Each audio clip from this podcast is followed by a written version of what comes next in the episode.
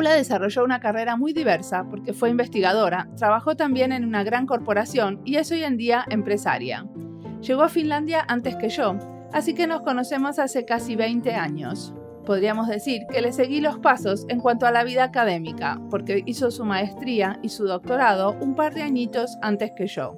Su investigación de doctorado fue sobre cómo la globalización afectó a las prácticas de diseño y el rol que el diseño juega como mediador en un mundo globalizado. Durante siete años fue la gerente de diseño de una de las más grandes corporaciones del mundo, KONE, que es la empresa de ascensores o elevadores finlandesa. Ella lideró un equipo internacional que crearon nuevas ofertas de productos y servicios. Ahora es una consultora en estrategia para los clientes de LiveWork. Esta entrevista la hicimos en mi casa, un sábado, mientras su marido y su hijo dormían la siesta en mi living. También estaba en casa Agustina Lago Marcino, otra amiga diseñadora que en algún momento de la entrevista también le pregunta a Paula. Agustina también es empresaria, hoy en día, tiene una empresa que vende chipás en Helsinki. Mi nombre es Mariana Salgado, esto es Diseño y Diáspora. Hola Paula, muchas gracias por estar acá. Contanos, ¿de dónde sos? Yo soy de México, de Tehuacán, Puebla. Es en el eh, sureste de México, más o menos 300 kilómetros de la Ciudad de México. ¿Y mm, de qué, a qué te dedicas acá en Finlandia? Soy diseñadora, originalmente diseñaba de producto y en los últimos años me he estado dedicando a diseño de servicios. ¿Qué es el diseño de servicios? Es una nueva rama, bueno, realmente no es nueva. Lo que es nuevo es tener metodologías de diseño aplicadas al desarrollo de servicios. Eso significa crear servicios empezando desde la perspectiva del usuario o de eh, los clientes, en lugar de los procesos internos eh, de las compañías como original o de los eh, servicios públicos como originalmente se hacía. Y, por ejemplo, ¿qué servicios diseñaste? Mi mayor proyecto ha sido con Cone. Es una compañía de elevadores muy grande, de las más grandes del mundo, segundo o tercer lugar. Y ahí nos enfocamos en diseño de producto. Pero llegó el momento en que era claro que teníamos que ver qué podíamos hacer por servicios. Empezando con la premisa de que las personas cada vez eh, requieren más o esperan más de los servicios, como esperan más de los productos de, consumidor. ¿Pero qué sería, por ejemplo, un servicio alrededor de un ascensor? ¿La reparación? La reparación es uno, el servicio que le das al cliente para planear cómo va a el elevador, a los arquitectos, a planear cómo va a ser el flujo de gente dentro de un edificio, puede ser cualquier cosa. ¿Y mm, cómo fue que surgió la idea de que en una empresa como Cone, que siempre estuvo como muy enfocada al diseño de productos, aparece una unidad de diseño de servicio? ¿Fue idea tuya cuando vos estabas trabajando ya o era algo que se gestó anteriormente? Fue como que el momento correcto en el lugar correcto. Empezó por dos lados. Uno, de iniciativa del equipo de diseño, que queríamos explorar qué, podríamos hacer por el área de servicios el área de servicios en CONE siempre ha sido más la parte más estable del negocio. Si bien no hay construcción nueva, que es cuando compras generalmente equipo de elevadores, siempre hay que mantener eh, los elevadores existentes. Entonces ha sido la, parte estable del negocio donde había más gente trabajando dentro de la empresa y lo que daba mayor ganancias a la empresa. Entonces era desde un punto de vista estratégico el área a enfocarse, sobre todo después del boom de China para eh, nueva construcción y de urbanización. Cuando Cone llegó al tope vender elevadores en China, salió la idea de qué vamos a hacer ahora. Que se viene. Sí, exacto. ¿Cómo vamos a poder seguir creciendo? ¿no? Hubo, hubo, un gran enfoque en servicios, sobre todo en Europa y en Estados Unidos, donde si bien no había mucha construcción, había necesidad de mantener lo existente o de modernizar lo que ya había. Entonces fue como que por dos lados salió la necesidad. Una, desde el punto de vista de los diseñadores, de que queremos probar qué significa esto para los servicios y del lado de negocios o de qué manera podemos desarrollar servicios que sean diferentes de las competencias y que sean más en respuesta a lo que nuestros clientes necesitan. ¿Y obtuvieron algún resultado? Sí. ¿Positivo? Sí, sí, sí. Quizás regresando a tu pregunta original de qué es diseño de servicios, a lo mejor es más fácil con un ejemplo. Eh, ahora estoy trabajando con Livework, que es una de las compañías de, o el despacho de diseño original que se enfocó a diseño de servicios exclusivamente. Empezaron en 2001. Ellos tienen un ejemplo eh, muy bueno de un trabajo que hicieron con una eh, compañía de seguros. Prácticamente lo que hicieron fue cambiar el script eh, de cómo contestaban el teléfono cuando llamabas para hacer alguna solicitud para tu seguro. Generalmente llamas a una compañía de seguros y primero te pregunta tu nombre, tu seguro social, tu número de contrato, etc. Y lo que hicieron después de, de trabajar con clientes y entender qué era el proceso desde la perspectiva del cliente, qué pasaba cuando tenías que llamar, en lugar de preguntar tu nombre y tal, la primera pregunta se volvió, ¿está usted bien? Cuénteme qué pasó. Con esa, ese tipo de cambiar, algo muy sencillo, pero empezando del lado humano, no del lado de procesos de que tienes que llenar en tu sistema. ¿Y cómo se les ocurrió empezar por el guion del que siguen los que contestan el teléfono? Empezando a platicar con los clientes viendo, a ver, tú cuando vas a llamar a una compañía de seguros, ¿por qué llamas? ¿En qué situación estás? Eh, ¿Qué tienes a la mano? Viendo las situaciones, llamas generalmente en algún estado de, eh, de, dificultad o de enojo o de cualquier cosa. Pero lo último que quieres es que empezar preguntándome el número de contrato que, que tienes. No sabes dónde están tus papeles, ese tipo de cosas. Y fue muy claro que podían obtener la misma información, nada más siguiendo un script más humano, en lugar de seguir un script que fue determinado por el, eh, por el, formulario. Por el formulario. Y eso les hizo mejorar la, la respuesta de los clientes. sí, sí, sí, la satisfacción y después, por supuesto, las, las ventas. Y ese es también un muy buen ejemplo de cuál es el poder del diseño. Y el diseño lo que puede hacer es cambiar el comportamiento. Esto fue muy claro que cambió el comportamiento de, de, los usuarios y de los clientes, pero también del staff, tanto de la persona dando la información como de la persona recibiendo. En el trabajo que yo hago, por ejemplo, y hay muchos otros diseñadores de servicios desarrollando eh, chatbots, o sea, desarrollando diálogos con robots y con máquinas. Entonces, lo que nosotros hacemos muchas veces es Em, crear contenidos. Y eso cambia totalmente a la actividad que teníamos los diseñadores antes, en que nosotros no creábamos el contenido, el guion, la interacción de voz entre sino que lo que hacíamos, o las personas en este caso, sino que lo que hacíamos tenía que ver con una cuestión mucho más eh, de la forma y de los materiales. Entonces, ¿cuáles son las capacidades de un diseñador de servicios en este momento? Yo creo que es una buena analogía. Eh, si diseño gráfico tiene que ver mucho con pintura y diseño industrial con escultura, hablando de la tridimensionalidad, yo lo que veo la, más, la analogía más fuerte de diseño de servicios es con teatro, porque tienes que crear exactamente el contenido. Tienes que crear el escenario donde va a pasar cierta experiencia, tienes que definir cómo va a ser los diálogos, tienes que definir ciertas intervenciones de la luz, de la música, etcétera creas la experiencia que se desarrolla sobre tiempo. Sí, por eso usamos como muchas herramientas como los escenarios o eh, las herramientas que les contamos como drama, ¿no? los métodos de hacer drama para crear estos nuevos servicios. Exacto. Aún así, lo que estamos creando muchísimas veces es texto. Estamos siendo escritores. Sí, sí, sí. El diseño de servicios es totalmente multidisciplinario decir un perfil para un diseñador de servicios no te lo puedo decir. Lo que sí puedo decir es diferentes capacidades se necesitan. Se necesita quien sepa mucho de, de las metodologías de diseño, de cómo vas a ir con un usuario o con un cliente para tratar de ponerte en tus zapatos y tener una, una manera sistemática de documentar eso. Necesitas también, en, en mi equipo ideal, escribir mejor, te describo mejor mi equipo eh, eh, ideal de diseñadores de servicios. Tendría que haber diseñadores gráficos, diseñadores industriales, psicólogos, gente de negocios, gente de ingeniería y de recursos humanos. ¿Y tenías eso en el equipo que dirigías en CONE? Al principio no. Al principio éramos diseñadores, pero por la necesidad del proyecto fuimos jalando. Y eso fue probablemente el aprendizaje más grande. Ese fue el primer proyecto y ahora, desde que comienza un proyecto, ya está el panorama de que tenemos que involucrar a esta gente.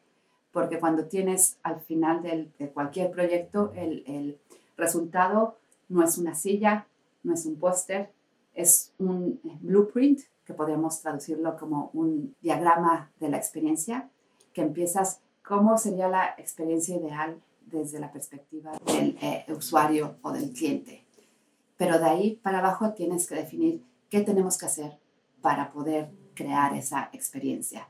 Eh, tienes que definir cuáles van a ser los puntos de contacto, en inglés los touch points. Tienes que definir qué capacidades dentro de la empresa se necesita. Tienes que entender en qué partes va a, traer beneficios a la empresa o, al gobierno o al servicio público desde el punto de vista de los, de los indicadores de desempeño. Tienes que definir qué tipo de sistemas infraestructuras tiene que haber atrás. Tienes que definir qué tipo de gente se necesita para hacer ese servicio. Muy bien, y ahora cuando estás trabajando para LiveWork, and LiveWork tiene sus oficinas fuera de Finlandia. ¿Cómo armas tus equipos? O sea, ¿cómo es la dinámica de trabajo cuando estás trabajando, o sea, a distancia? Porque yo siempre he trabajado dentro de, una compañía o dentro de la universidad. Esta es la primera vez que estoy afuera. Yo, hago los equipos con quien estemos trabajando con nuestro cliente. Y a mí lo que me gusta es que sea más de la mitad de la gente de adentro y los diseñadores o la gente de, de eh, LiveWork facilitando el proceso y, enseñando las metodologías de diseño. Porque también considero que eso es la manera de hacer un proyecto sustentable. A lo mejor con un producto puedes decir, esto es lo que quiero hacer, esta taza es la que quiero, tiene que medir esto, estos tienen que ser los materiales, estos tienen que ser los colores, pero con servicios no funciona. La gente de adentro tiene que tomar la, la batuta y hacer todo lo necesario para hacer esa experiencia. Entonces, eh, eh, lo que hago con LeeWork es que veo las capacidades de la, de la empresa o de la proveedora de servicio y basado en eso escogemos la gente de LeeWork que puede facilitar el proceso de la mejor manera. O sea, están eh, reclutando gente de Finlandia para cada proyecto. los traen de allá? Eh, los traemos de, de otros lados. Es, es, combinado, unos de aquí y otros de, de fuera. Porque también lo que es importante y, y, lo que nos diferencia de otras compañías es que hay gente con mucha experiencia. Hay gente que tiene 17, 18 años de experiencia en diseño de servicios. Mm. En, en Finlandia hay muy pocos de esos. Entonces estamos tratando de hacer eso y gente que tenga experiencia en mercados internacionales que ha trabajado en Estados Unidos, a lo mejor con, con, eh, American Express, y en Asia con el, con el gobierno de Tailandia, desarrollando el nuevo método de transporte público, Italia con una marca de lujo eh, de moda. Entonces, lo que, eso es lo que a mí me interesa traer, diferentes perspectivas y ver una persona que ha trabajado a lo mejor con la marca de lujo de Italia, de Italia ¿qué hace aquí en Finlandia con una compañía que hace el mantenimiento de maquinaria. Perfecto. Cuando aparece una unidad de diseño de servicios en una empresa, hay, hay otra gente que se dedica, por ejemplo, a atención al cliente o que se dedicaba a los servicios de la empresa de alguna manera, por ejemplo, a tratar con los em, arquitectos en el caso de Cone, y, y aparece esta unidad que quiere como, em, o que le está de alguna manera pisando los pies a al grupo, al grupo viejo que estaba y que hacía las cosas con otros métodos y de otra manera. Entonces, ¿cómo, cómo tendríamos que los diseñadores eh, hacer para que los demás no se sientan mal cuando entramos con otras maneras de hacer las cosas y otras propuestas? Eh, en mi experiencia, ya que llegamos a que la gente se enojara, ya había pasado lo, lo peor. Para mí lo más difícil fue convencer a la gente de que esto teníamos que hacer, realmente empujando las ideas que, que teníamos. Y, y, yo tenía, eh, me enfrentaba todos los días a la pregunta de qué es servicio o diseño de servicios para, para Cone y no la podía contestar. Finalmente me cayó eh, eh, el 20 de que la única manera de contestarlo era probarlo. Entonces mi, mi jefe consiguió un pequeño presupuesto para hacer un piloto muy chiquito en el que preguntamos a la jefe de tecnología de servicios cuál es el mayor problema que tienes. Vamos a ver si esta metodología trae algo nuevo. ¿Y qué hicieron? Hicimos el proceso típico, fuimos con clientes, entendimos el proceso, qué es lo que esperan de, de un servicio de mantenimiento de, de elevadores. Y preguntamos, yo recuerdo que uno de los días en que tuvimos más dificultades fue un eh, director de un proyecto con el que estaba trabajando muy cercanamente, me dijo, ok, ¿qué le vas a preguntar a los clientes? Y él venía de alguna de las grandes consultoras, de Boston Consulting o algo así, y me dijo, ¿qué le vas a preguntar? Quería el cuestionario. Vamos a ir a sus oficinas y vamos a preguntarle al gerente del edificio que qué es un buen día para él. Imagínate la reacción.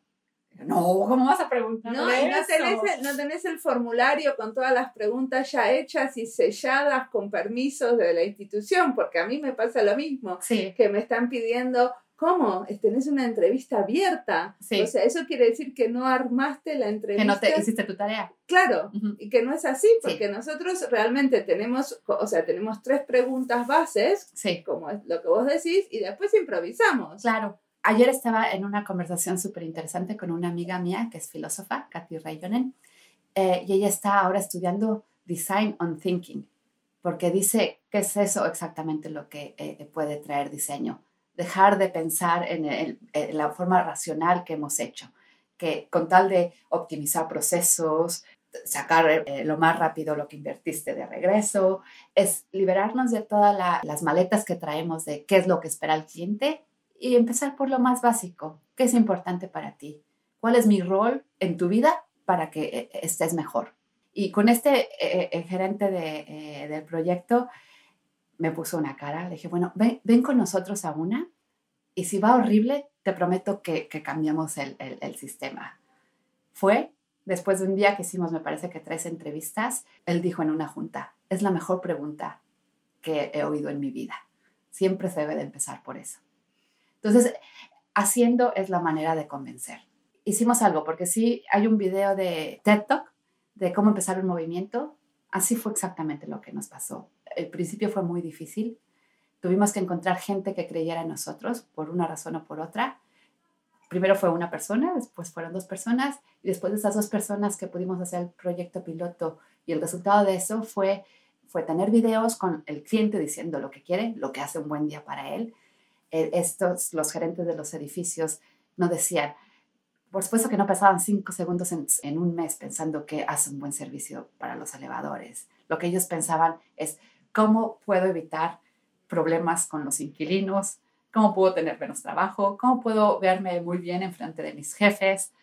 Cosas así, lo que queremos todo el mundo. Tener el video del cliente diciendo, lo que yo quiero es tener un sistema sin, sin contraseñas y que, y que veas en el video que saca tres hojas por ambos lados de todos los sistemas que tienen que utilizar con diferentes contraseñas. contraseñas. Eso tiene mucho más poder sí. que poner una oración. Es así y yo creo que, que, ahora nosotros estamos haciendo muchísimos videos y yo siempre trabajé mucho diseñando con video. Sí. Pero después, ¿qué haces con esos videos? Porque por ejemplo, nosotros tenemos el plan de ponerlos en el hall de nuestro edificio, uh -huh. no solamente mostrarlos en nuestras presentaciones, sino también públicamente para tener como de alguna manera más presente lo que la gente necesita, uh -huh. porque al final a veces uno se olvida para quién está trabajando sí, en sí. última instancia. ¿Ustedes qué hicieron con los videos? Eh, los enseñamos en las juntas eh, y los dejamos que todo el mundo hiciera lo que.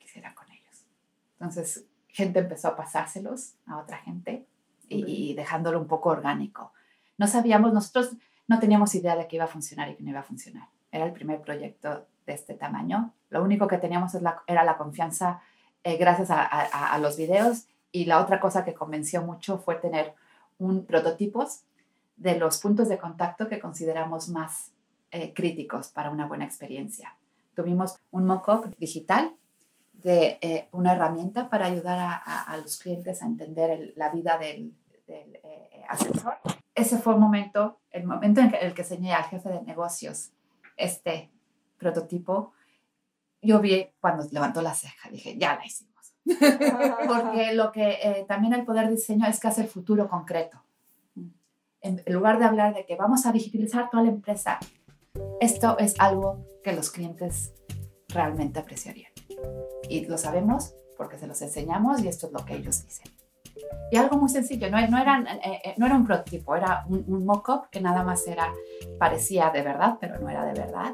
Y eso es lo que hizo clic. Porque entonces los que toman las decisiones pueden decir, sí, este es el camino que queremos seguir, o también pueden decir, no, este no es el camino que queremos seguir. Paula dice que el diseño permite hacer el futuro concreto. En vez de hablar, los clientes aprecian lo concreto de los prototipos. Me gustó mucho su frase, haciendo es la mejor manera de convencer. En algún momento llamamos a los prototipos objetos limítrofes, boundary objects. porque nos permiten hacer el futuro más concreto. Son limítrofes al estar entre nosotros cuando discutimos diseño con diferentes socios o personas que van a usar lo que proponemos. Están en la frontera, abren el diálogo y lo enriquecen. En todos los equipos uno tiene que definir, ok, ¿qué cosas hacemos primero? ¿Cómo, las, ¿Cómo elegían ustedes qué proyecto seguir? En el momento que yo estuve en CONE, nada más había un proyecto. Después el eh, resultado fue que muchos otros equipos querían hacer proyectos con diseño, pero eso estaba en las manos un poco de, los, de los que estaban dirigiendo los presupuestos, básicamente. Pero lo que es muy importante y que sí le toca al equipo de servicio de diseños es priorizar los momentos dentro del diseño de la experiencia. Porque al tener la experiencia ideal del cliente, del usuario, en el nivel más alto, de que eso es lo que queremos lograr. Queremos que el usuario llame por teléfono, explique su situación, tenga una respuesta muy humana, eh, sea el proceso de hacer el papeleo para su aseguradora lo más sencillo posible, que después de la experiencia de hacer la, la solicitud, todo vaya en orden, reciba el dinero, etcétera, tienen que pasar muchas cosas atrás para llegar a esa experiencia. Y ahí es muy importante priorizar, porque nadie va a poder hacer todo. No vas a poder hacer de la noche a la mañana de una experiencia regular a una excelente. Entonces, lo que, lo que utilizamos era eh, romper esa experiencia en cachitos chiquitos, en fases, lo más microscópicas que, que, que, fuera posible. Para cada fase, definir cuáles eran los puntos de contacto, de que aquí se tiene que llamar por teléfono, aquí tienen que poner algo en línea, aquí tienen que mandar por correo, aquí tienen que hablar con cierta persona, etc. Todo lo que tendría que pasar, pero muy microscópicamente. Mientras más chiquito y más detallado, mejor. Y después de cada de esos pasos, decir qué tiene que pasar dentro de la compañía o dentro de la eh, proveedora de servicios para que eso funcione. Y eso significa que tiene que pasar al frente del escenario, digamos, y que tiene que pasar atrás. Tenemos que tener a una persona que conteste el teléfono, que tenga ese tipo de, entrenamiento. Tenemos que tener un sistema con un formulario que sea de esta manera. Necesitamos tener eh, eh, entrenamiento de recursos humanos, necesitamos tener eh, eh, un departamento que reciba las quejas, etc. Y ya después de, eso tienes un panorama de qué, tiene que pasar. Eso ayuda también mucho internamente a que cada equipo y función sepa lo que les toca hacer, cuál es su tarea. Recuerdo muy bien una frase que oí en una clase en la que un CEO decía, mi compañía es tan compleja que el único que tiene la visión completa es nuestro cliente. Y eso pasa mucho dentro de las empresas, dentro del gobierno, dentro de las proveedores de servicios, tú te enfocas a la parte que te toca, pero el cliente pasa o el usuario pasa por todo. Estoy de acuerdo con vos que para que el flujo entre una entre un punto de contacto y otro sea como lo más suave posible, es muy importante que uno entienda qué es lo que el cliente pasó antes y qué es lo que va a venir después, sí, ¿cierto? Y que, y que uno lo pueda ir guiando en ese pasaje, de alguna manera. Sí. Ya voy a llegar a lo que me preguntaste, de, cómo priorizar. Entonces. Lo, lo, que hacíamos era, ya que teníamos los pasos pequeños, también podíamos evaluar con, el, con, con, los usuarios qué es lo más importante, qué te da más valor. Yo agradezco mucho que me pregunten si estoy bien. Agradezco mucho que no me hagan hacer papeleo. Entonces, fácilmente eh, eh, me preguntan, ¿cuándo sabes que eh, esa es la respuesta? Cuando vas varias veces con, con, diferentes clientes y ya te aburres de las respuestas, que, que, encuentras ciertos patrones, repeticiones, repeticiones ¿no? Cuando ya ves de que eh, de 10 usuarios, 7 dijeron que esto es lo más importante, pues esto es lo que va a dar más valor al servicio. Nos enfocamos en este punto. O sea, las prioridades van a surgir desde el punto de vista del usuario. No, eh, eh, partimos de eso, de que cuando vamos con las funciones internas decimos, esta es nuestra prioridad uno, esta es la dos y esta es la tres, porque esto es lo que eh, le gusta a los, nuestros clientes. Pues después tienes que ver cuáles son las capacidades necesarias, porque puede ser que algo les da mucho valor, pero es imposible hacer. Sí, la factibilidad. La factibilidad y la, viabilidad y el costo, hacerlo. ¿no? Porque si tienes que hacer un entrenamiento para 100.000 personas, por ejemplo, el costo de eso puede ser que... Eh, que no puede ser. Que la empresa no lo pueda hacer. Sí. sí. Entonces, teniendo las prioridades desde el punto de vista del cliente, desde el punto de vista de negocio también, ¿qué nos va a traer más dinero o qué va a traer más satisfacción? Depende de los indicadores que tengas. Y la capacidad. So, por un lado, cuáles son las prioridades de, de los clientes o usuarios. Por otro lado, cuál está más alineado con los objetivos de la proveedora de servicios, con, con, los indicadores que tienen de éxito. Y tercero, cuál es la capacidad de la organización para entregar eso. ¿Y la, la, decisión quién la hace? ¿La hace el equipo de diseño? ¿La decisión final? De es en equipo. En equipo. Sí, eso aceptan no puedo decir que siempre. Es una negociación. Es una negociación, exacto. Pero está bien, vos haces esos indicadores, sí. ¿cierto? Los indicadores económicos, de cuánta ganancia un cierto cambio puede llegar a traer. ¿Los haces conjuntamente con los economistas de la empresa o eso lo hace el equipo de diseño? Eh, nuestro equipo de diseño, cuando llegamos a esa fase de que vamos a priorizar, era con, con, con las funciones. Trabajamos con los de negocios para ver el impacto de negocio, los costos de, implementación. Trabajamos con los de sistemas para ver qué se tenía que hacer en los sistemas, con los de recursos humanos, con los de tecnología, los vendedores, con los eh, eh, centros de llamadas. Nunca tomamos nosotros una decisión independientemente de, de ellos. Fue realmente trabajo en equipo. Ese trabajo en equipo ustedes también lo llaman codiseño, porque es lo que nosotros, muchos diseñadores, lo llamamos parte del proceso de diseño en equipo, lo llamamos codiseño codiseño, desde el punto de vista de, de, los diseñadores, para mí era codiseño. Para ellos era implementación. Hay diferentes términos, pero a mí me daba igual el término mientras lograra lo que queríamos. Perfecto, muchas gracias. Entonces, hablemos un poco del futuro. ¿Qué es lo que va a marcar la profesión del diseñador? Porque vos pasaste de ser diseñadora de productos a trabajar en la academia, a ser investigadora, Después fuiste, eh, eh, trabajaste en una empresa, dirigiste un equipo de diseño de servicios en CONE y ahora sos emprendedora, ¿no? Sí. O trabajas como, como emprendedora independiente para LeafWork. Sí. Entonces, eh, en el futuro, ¿cómo te parece que va a cambiar la profesión? Yo, es una pregunta muy difícil porque está cambiando tan rápido que no puedo decirte cómo vamos a trabajar los diseñadores en el futuro. Y creo que eso es algo eh, muy importante para nosotros, tener la flexibilidad de ir adaptándote a lo que surja. Creo que eso es clave, como, como trabajamos para identificar eh, eh, las necesidades ahorita mismo de los usuarios, tenemos que tener la sensibilidad de poder oler diferentes caminos y, y, reaccionar.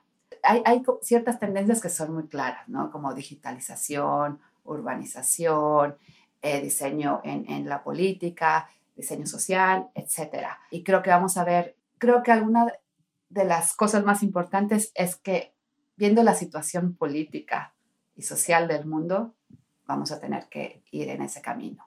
Y nadie sabe qué va a pasar el próximo año. Yo creo que estos dos años, si nos han enseñado algo, es que todo está muy, muy raro y muy loco. Entonces, que los diseñadores vamos a estar haciendo más diseño de, de, políticas públicas, que es lo que estamos empezando a tantear sí. eh, con pasos un poco dubitativos, ¿no? Sí. Como... Yo, yo a lo mejor no es que, que, que, eh, eh, que, pueda decir que es lo que va a pasar, pero es lo que yo quiero que pase. Porque es, es un poco sentido común. Nosotros estamos entrenados para empezar a, a, a crear algo desde la perspectiva del usuario o del cliente ¿Y qué otra cosa es la, la, eh, eh, la, los servicios públicos, las políticas de un gobierno? Debería de ser eso en práctica. Generalmente no pasa, pero ojalá podamos tener un rol eh, más importante en facilitar ese proceso, para que la voz de todo sí, tipo de gente influiría Ajá. en el resto de los servicios. Exacto, sí. Pero ¿por qué los diseñadores y no tendrían que ser los eh, que tienen una formación en las ciencias sociales? Los sociólogos y los antropólogos. O sea, ¿qué es lo que hace que los diseñadores ahora podamos estar metiéndonos a diseñar políticas públicas y creer que podemos hacer un cambio positivo? Yo creo que nuestro rol no es diseñar las políticas públicas, pero facilitar la, la conversación y, y, y hacer el futuro concreto. En lugar de decir, de eh, eh, y creo que ese es un trabajo que haces tú todos los días, en lugar de decir, hay que integrar a los inmigrantes. En lugar de decir eso, podemos probar esto y podemos probar esto, podemos probar esto y podemos probar esto. Sí, con las metodologías. Con las metodologías. Esto funciona, esto no funciona, esto más o menos, esto. ¿Qué aprendimos? Vamos a volver a tratar. Entonces, pasar de, de eh, eh, lo que yo siento y a lo mejor eh, Finlandia es un poco diferente. Ahorita yo estoy más cercana a la situación política de México que a la de, de Finlandia y veo una desconexión total entre lo que hace el gobierno con lo que lo- la gente necesita. Pero sin embargo en México está habiendo como un florecimiento de estos laboratorios de innovación dirigidos por diseñadores, Sí, ¿cierto? sí, sí, A nivel estatal también. Entonces, ¿cómo te parece que esos laboratorios de innovación donde están los diseñadores podrían influenciar la política? Yo no creo que todavía estemos en el, no están influenciando eh, todavía, pero sí veo la energía para mover las cosas de una manera diferente, porque las recetas tradicionales no están funcionando. Eh, hace unas, eh, unos meses eh, dentro del eh, Museo de Diseño aquí en Finlandia hubo la exposición de Enter y Encounter, que fue una exposición de qué es el diseño finlandés hoy en día, para celebrar los 100 años de la independencia de Finlandia. Eh, yo fui una de las curadoras junto con otros cinco diseñadores, que los seis éramos co-curadores. Lo que fue interesante es que todos éramos completamente diferentes, pero refleja un poco que el diseño es así, es multifacético y no hay una descripción o un perfil de qué es un diseñador. Estamos prototipando la, la, la, profesión todo el tiempo, ¿no? Esa es la, realidad. Y hubo una conversación de una de las eh, curadoras que me pareció fascinante.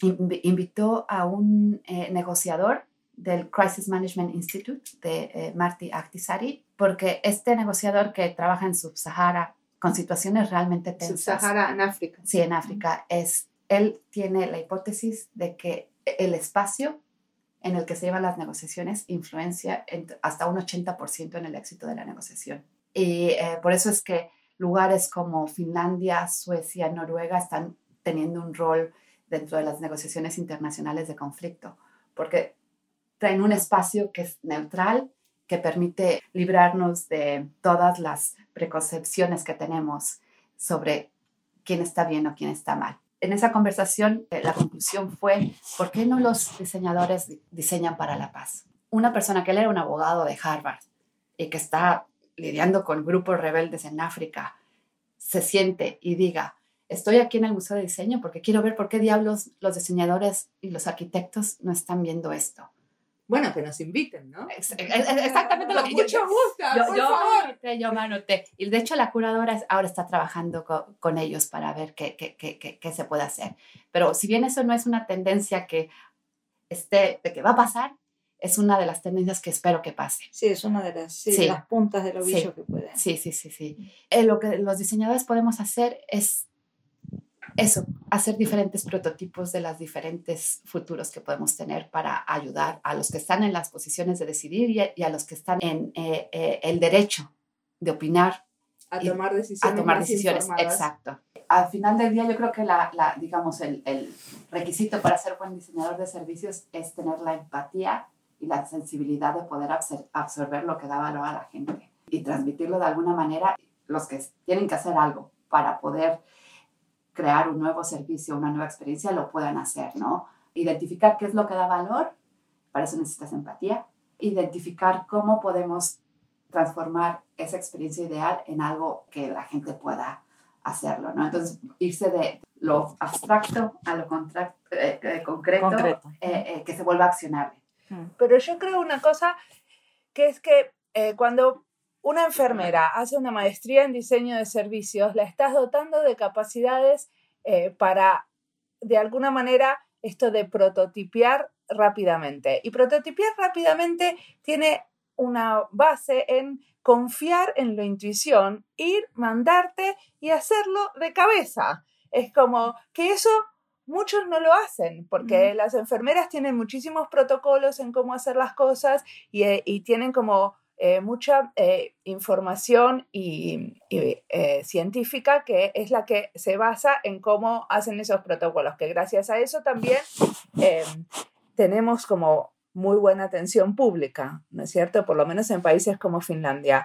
Cuando, cuando les decís, bueno, podés probar con lo que vos querés probar si te parece que intuitivamente podés y podés probarlo mañana. Descontracturate, sí. Totalmente. Y eso es lo que está bien, que nosotros a partir de, de dejar a las personas totalmente como decirles, está bien lo que estás pensando y no vamos a ir por un proceso de 800 jefes que tengan que firmar 270, probalo mañana, probalo con 10 pacientes, veamos cómo va y si está todo bien, sigamos y le contamos a los jefes cómo funcionó. Eso es como de alguna manera esto del empoderamiento, pero para mí tiene algo que ver con, que no se habla mucho en diseño de servicios, que es con la velocidad con que nosotros generamos cambio, que nosotros de alguna manera, todos estos laboratorios de innovación o todos esos grupos de diseño de servicios tienen éxito porque somos un poquitito más eh, bestias, porque somos un poquito más revolucionarios y de golpe hacemos entrevistas con una sola pregunta, de golpe hacemos, hacemos cosas un poco con mucho coraje. sí. sí. Y no es de casualidad que aparecen cosas que sí pueden promover un cambio positivo. Y que bueno, muchos de esos es, es la manera que tiene el pensamiento de diseño de avanzar, como eh, que nosotros no analizamos la situación súper profundamente, pero lo que hacemos es 10 prototipos o 10 intervenciones diferentes a una situación. Y después lo que hacemos es elegir cuál de esas intervenciones fue la que dio mejor resultado. Para eso hay que ponerse a pensar, ok, ¿cuáles son las 10 maneras diferentes que yo puedo tratar a un paciente? O sea, hacer un brainstorming, que es lo que haríamos nosotros, una tormenta de ideas, después elegir unas, después probarlas mañana y después seguir el desarrollo de eso. Bueno, ese tipo, ese tipo de capacidades para mí es muy válido que la tengan en cualquier profesión. Sí, sí, sí. sí. Y además es contagioso porque además de todo es divertido. Creo que una de las cosas que nos funciona a nosotros es que cuando estás dentro de una organización, que todas tienes 10 juntas en un día y vas de junta a junta y son PowerPoints uno tras otro y después vas a una sesión en que vas con el cliente con un prototipo de papel, pruebas algo, a jugar. y esto no funciona, vamos a rayarlo, saca el otro, saca el Lego, saca esto, raya aquí, raya acá. Es divertido y te, te, involucra, ¿no? Sientes que también eres un poco dueño de esa solución. Y es contagioso. Pero, tiene buena energía, digamos. Pero lo que yo no estoy totalmente de acuerdo es lo que vos dijiste antes, que vos decías, Paula, que los diseñadores en realidad no estamos diseñando políticas públicas. Y yo creo que facilitar el diseño de políticas públicas y estar en la reunión, en la junta y proveer ideas, eso es diseñar. No veo que eso no sea diseñar. Una parte es facilitar, pero otra parte también es dar tu opinión, es ofrecer un método nuevo para hacer algo que sabes que va a llevar hacia una solución. Eso es diseñar. No, yo no tienes razón. Tú tienes toda la experiencia en servicios públicos y, y, y, para el gobierno y yo no la tengo. Totalmente de acuerdo contigo. Para mí el rol de facilitar en lugar de... También es cómo, rompes con la, con la tradición, ¿no? Eh, eso fue lo que más me enfrenté yo, que venía una solución de cierto lado, de arriba, de abajo, de lado, de donde fuera, a que no hay una solución, hay muchas, vamos a trabajar juntos. Y muchas veces, por lo menos en, en, en, en mi rol, no diseñaba casi nada, pero hacía lo necesario para que los que estaban involucrados en el equipo pudieran tener el espacio para diseñar. Claro, pero por ejemplo, una de las cosas que nosotros como facilitadores estamos haciendo constantemente es teniendo en cuenta quién no está hablando en un grupo o quiénes son, ok, por ejemplo, enseguida te das cuenta, ok, los, los jefes están acaparando la reunión y yo necesito que... Em, hablen otros. Hablen otros, ¿no es cierto? Que necesito escuchar otras voces porque si no esto deja de ser codiseño para hacer, estamos escuchando todos al jefe. Entonces, eso también es una manera de diseñar, o la manera que tenemos de armar los grupos o de seleccionar las personas que van a participar en una reunión o en un, en un taller. Como creo que también de alguna manera estás forzando a un tipo de soluciones ya con el tipo de métodos y con el tipo de situación que estás generando. Y ya cuando, digamos, cuando defines cuál es el objetivo y las metodologías, ya la gran parte del trabajo está. Muy bien, muchísimas gracias por esta charla. Gracias a ti, Mariana. Y gracias a vos. Gracias. Nadie sabe qué va a pasar el próximo año, pero ciertas tendencias son identificables. Trabajamos para identificar las necesidades presentes de la gente y tenemos que tener la capacidad de prever diferentes caminos y reaccionar a lo que nos imaginamos. Estamos entrenados para crear desde esta perspectiva, no desde la certeza, y aceptar la ambigüedad. Eso es lo que me gusta de diseñar, que uno puede influenciar procesos de cambio en organizaciones o en la gente. Y nuestro rol es facilitar la conversación. Como dice Paula, nuestro rol no es dar respuestas, sino proponer metodologías. Y siguiendo la línea que propone Paula, podemos decir que estamos prototipando este podcast. Hoy festejamos nuestros 15 episodios, nuestro primer prototipo o boceto. Con 15 episodios llegamos al final de esta primera serie donde nos propusimos prototipar un podcast de diseño pensado para la comunidad de diseñadores hispanoparlantes y los resultados superaron nuestras expectativas. Hubo más oyentes de lo que nos esperábamos casi 120 de promedio por episodio. Conocimos mucha gente nueva con la que no hubiéramos tenido el placer de charlar si no fuera con la excusa del podcast. Y nos sentimos mucho más cerca que nunca de otros diseñadores trabajando lejos. Gracias por acompañarnos hasta acá y bien bien pegadito la semana que viene arrancamos con la segunda temporada, una serie de charlas con diseñadores que trabajan en el gobierno o investigan diseño cívico. Como siempre, la música del podcast es del disco Fest de AA Alto, utilizada con licencias de Creative Commons con Attributions. La edición es de Andy Fechi, que a veces también me da letra. Gracias, Andy. Esto fue Diseño y Diáspora. Nos escuchamos en la próxima.